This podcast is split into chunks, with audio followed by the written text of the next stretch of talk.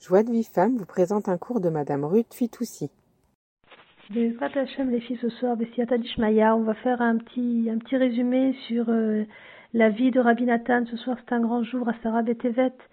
C'est un jour euh, de deuil parce que c'est le début de l'assiègement du, du Beth Amikdash par Nabucodonosor. Donc c'est un jour très très triste où on se remet énormément en question sur, le, sur notre situation, puisqu'on n'a pas encore pu reconstruire le Beth Amikdash, ça veut dire qu'on n'a pas encore réparé, qu'on n'a pas encore fait ce tikkun-là. Donc demain, on va jeûner. Et c'est un jour très très particulier parce que c'est aussi la, la de Rabbi Nathan. Et on est obligé de dire quelques mots sur Rabbi Nathan qui, était, qui, va, qui va éclairer nos vies depuis euh, plus de 200 ans. Donc ce, ce petit, ce petit chiour, il, est, il a été inspiré d'un, d'un rave qui s'appelle euh, Ravo Ferrerez et je vais vous, transmettre quelques-unes de ces, idées qui sont très très belles. Donc en fait, euh, Rabbi Nathan, il est né en 1780 dans une famille aisée de Talmideh Chachamim.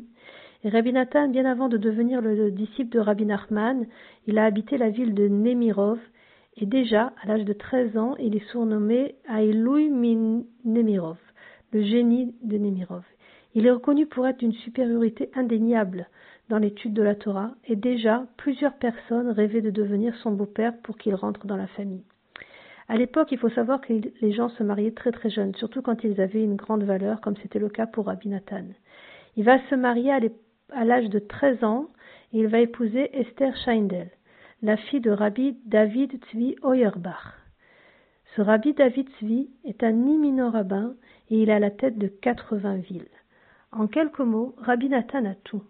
Il a la richesse, il a l'intelligence, une belle famille et une famille riche, avec des Talmidei Chachamim, une famille bien placée. Et pourtant, il peut se permettre, grâce à ça, d'étudier la Torah jour et nuit s'il veut. Il est censé devenir le successeur de son beau-père et diriger plusieurs villes en tant que rave. Mais malgré tout ça, Rabbi Nathan ressentait un manque, un manque immense au point d'en être perturbé. Comment et pourquoi Rabbi Nathan était-il dans une telle détresse? Qu'est-ce qui lui manque? Et de là, on va voir sa grandeur.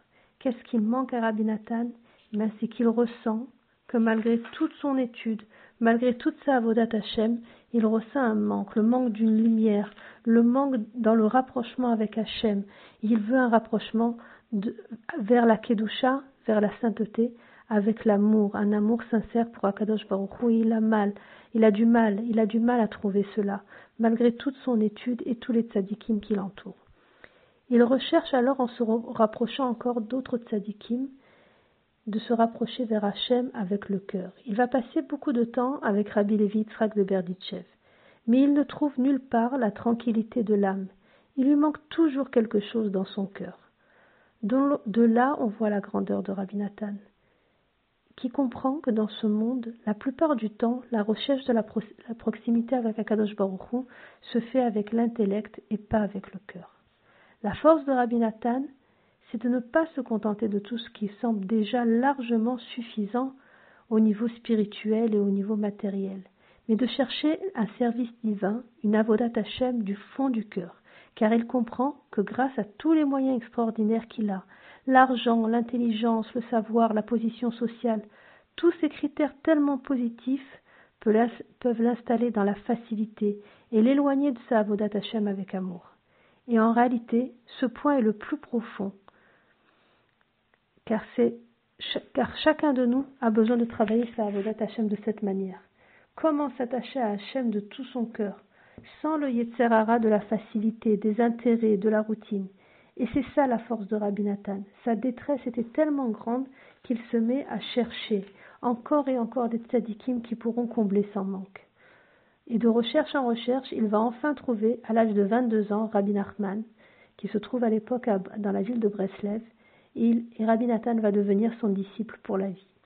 D'ailleurs, dans une des premières conversations entre Rabbi Nathan et Rabbi Nachman, Rabbeinu lui mettra la main sur l'épaule et lui dira la guérison, c'est de parler avec Akadosh Baruch Et il va lui expliquer tous les secrets de l'aïdbo des doutes, de l'isolement pour parler avec notre Créateur, avec le Maître du monde. Car sans l'aïdbo des doutes, il sera très difficile pour chacun de nous d'éveiller son cœur, de ressentir l'amour et l'ardeur envers Akadosh Baruch car si on, veut, la Torah va éveiller la dimension intellectuelle du juif. Et la Tfila et l'aïdbo des doutes éveillent la dimension du cœur. Et Rabbi Nathan va réussir à travers ses enseignements et tous les enseignements de Rabbi Nathan qu'il va retranscrire à faire la connexion entre l'intellect et le cœur. Et c'est là tout le tikkun pour arriver à la Géoula et voir de nouveau le Bet Amikdash, Ashlishi Bekarov Bezrat Hashem.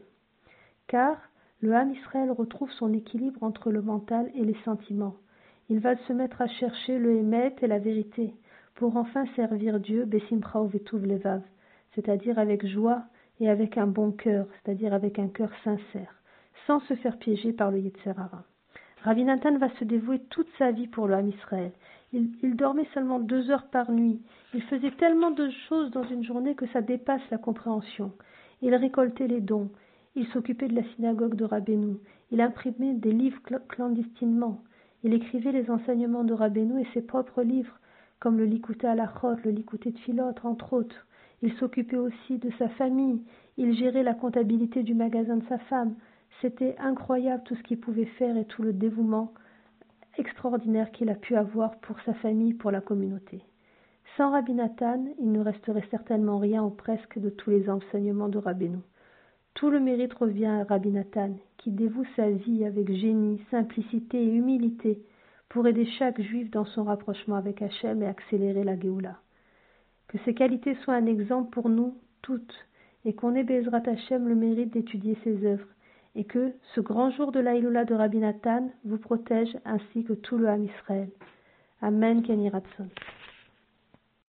Pour recevoir les cours Joie de vie femme, envoyez un message WhatsApp au 00 972 58 704 06 88 06